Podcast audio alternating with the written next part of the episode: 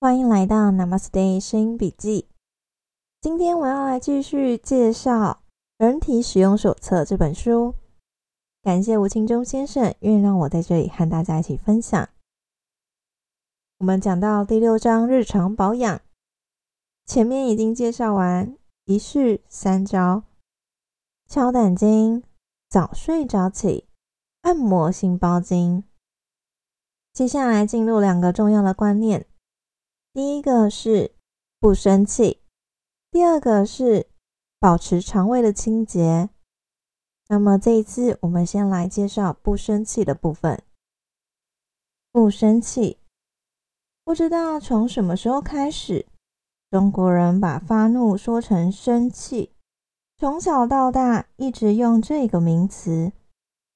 学了中医之后，才晓得，原来人一发怒。真的会在体内产生往上冲的气。严格说来，生气根本就是一个中医的名词。不单是人会生气，多数的动物也会生气。动物生气之后，接下来就是打斗 （fighting）。因此，生气是打斗之前身体的准备动作。身体透过生气调整内分泌。使身体达到打斗时的最佳状态。动物的生气有点像一个国家的备战一样，当一个国家面临战争威胁的时候，会立刻进行备战，将大量的资源投入战争的准备中。一旦战争威胁消失，这些投入的资源多数成为废物，就像前苏联解体之后，必须花费很大力气。处理各种洲际飞弹和坦克一样，动物的生气和国家的备战一样，身体将许多资源进行调整，让身体的配置进入战斗的预备状态，准备应付接下来的战斗。一旦状况消失了，这些调查的资源就成了废物，必须排出体外，或花费力气将它们改变回来。因此。生气就像国家的战争一样，会大量消耗资源，非常浪费身体的血气能量。《黄帝内经·灵枢篇》中对疾病的原因有一段说明：“夫百病之所始生者，必起于燥湿寒暑风雨、阴阳喜怒、饮食起居。”我们的老祖宗很早就明白。生气是最原始的疾病根源之一，不但浪费身体的血气能量，更是造成人体各种疾病的一个非常重要的原因。和多数的疾病一样，长期生气会在人的身上留下痕迹。从外表看，经常脾气火爆、处于发怒状态的人，多数会造成秃头，严重的还会使头顶的形状改变。头顶中线拱起，形成尖顶的头型。生气的程度轻一点的，则会在额头两侧形成双尖的 N 字形围凸。这种人脾气一定急躁。从中医的角度来分析，发脾气时肝气会往上冲，直冲头顶，所以会造成头顶发热。久而久之，就会形成秃头。严重的暴怒。有时会造成肝内出血，更严重的还有可能会吐血，吐出来的是肝里的血。程度轻一点的，则出血留在肝内，一段时间就形成血流。这些听起来很可怕，可是却是真实的情形。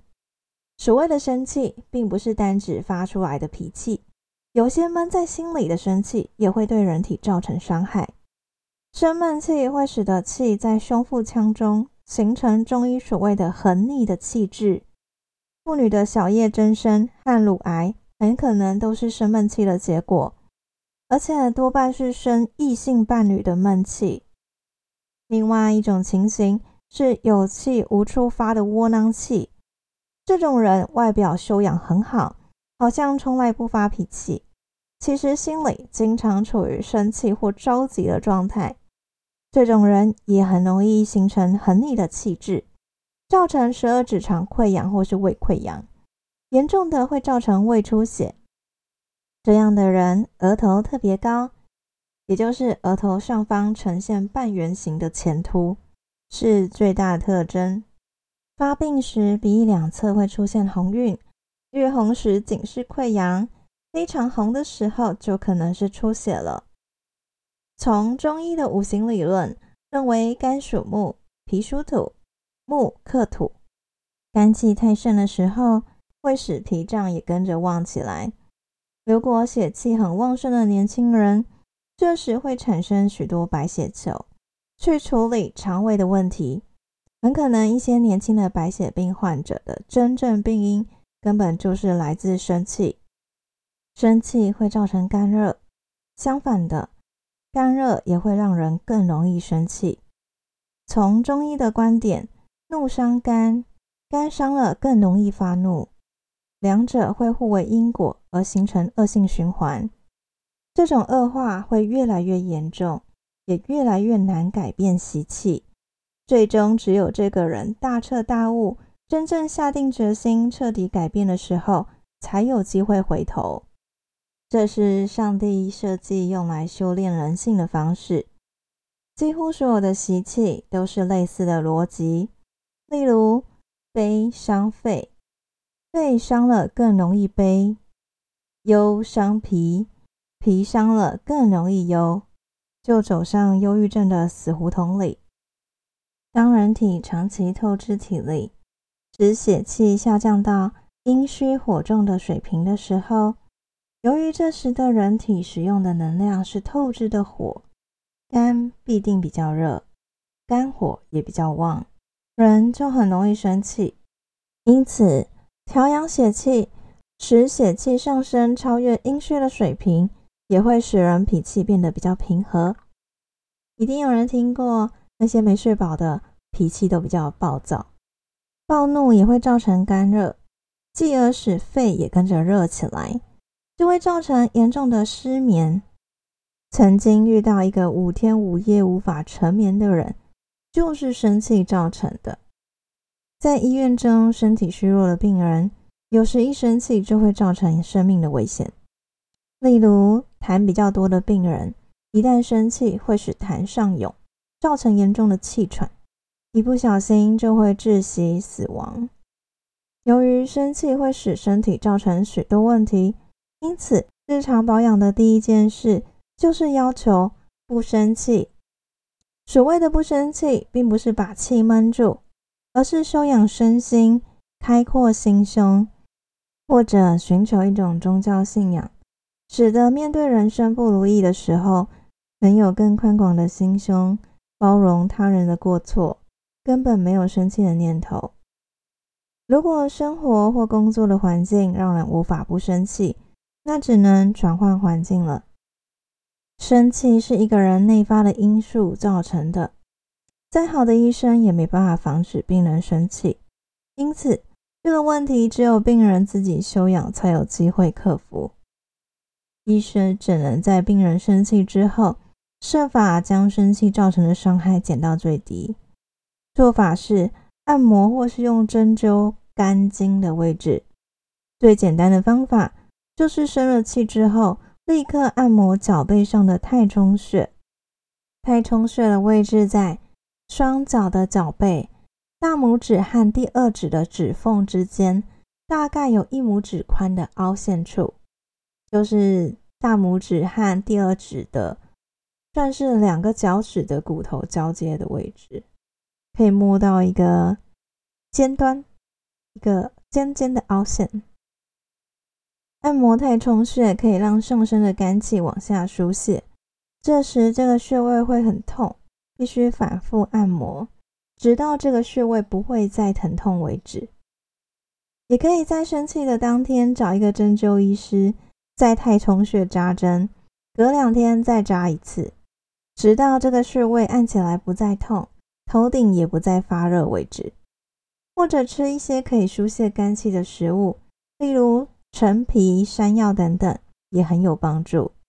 最简单的消气办法就是用热水泡脚，在室温摄氏二十五至二十八度之间，水温控制在摄氏四十度到四十二度左右，泡的时间则因人而异。最好泡到肩背出汗。有的人需要半小时，血气低的人有时要泡两个小时。如果由于生气而在肝里留下了血流，那就需要很长时间的保养。当血气能量很高的时候，身体才会开始处理这个问题。有一些朋友明白了生气会有这么严重的后果，就再也不敢生气了。生气的实质意义就是用别人的过错来惩罚自己，是人类最愚笨的一种行为。因为生气造成死亡的人。中国人称之为“气死的”，其实也是真正笨死的人。以目前医学的诊断方法，很难定义病人的疾病是由于生气造成的。也许将来有一天可以做到这一点，到时候人们将会发现，生气很可能是人类最主要的死亡原因之一。佛经说：“世人多愚昧。”一点都没错，大多数的人是笨死的。到这里分享完不生气的内容了，结果不生气三个字而已，却是许多人很挑战的罩门。要如何不生气，真的有很多种方法可以聊，那就找一个你觉得你可以做到的方法。可以先停下来，深呼吸。尝试转念、换位思考等等，都是一些让自己不要发怒、不要累积怒气的方式。当然，在气头上的时候，完全不会想要为对方想，把错都归咎在对方身上，于是无限回圈。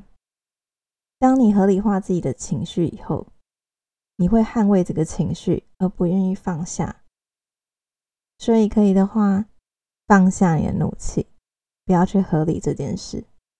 甚至有人告诉你不该生气，你会很生气，你会更生气。你就要知道，你把生气这件事情合理化到我一定要生气，不然不生气就不是我了的那种感觉。你为什么被生气同化了呢？总是会有很多挑战的，很多挑战你的情绪底线。人生中总是会有遇到这种事情。很多挑战你情绪底线的事，就会觉得很想爆炸，爆炸轰！但是事情能解决吗？但刚才也讲到了，闷着不出气也不行，变成生闷气，生闷气又变成伤身，一个是外伤，一个是内伤。当你发怒的时候，你也许伤害到别人，同时伤害自己，而只有。在自己内在生气的时候，变成全部的能量都在内伤，好像没有比较好。那怎么办呢？所以我觉得不生气这件事情难在于说，你的修养要好到不为外物所动，不会被外在的事物所牵绊着你的情绪。这绝对是人生的艺术啊！很多的修心静心就是为了这件事。当情绪不会受外物影响而起波澜的时候，也更能做出适合的判断。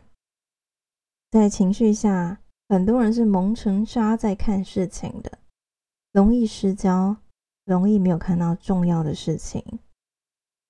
在情绪下，很难传达与交流彼此的想法，难以沟通，也难以达成共识。更遑论是要解决问题。不生气很难，但除了你，没有人可以做得到。只有你能帮助你自己。这一次的分享就到这里，感谢您的聆听，感谢吴兴中先生的分享。祝福你有一个健康、美好又不会生气的一天，最好是每一天啦。哈哈，但好难哦，只能加油了。Namaste. Bye bye.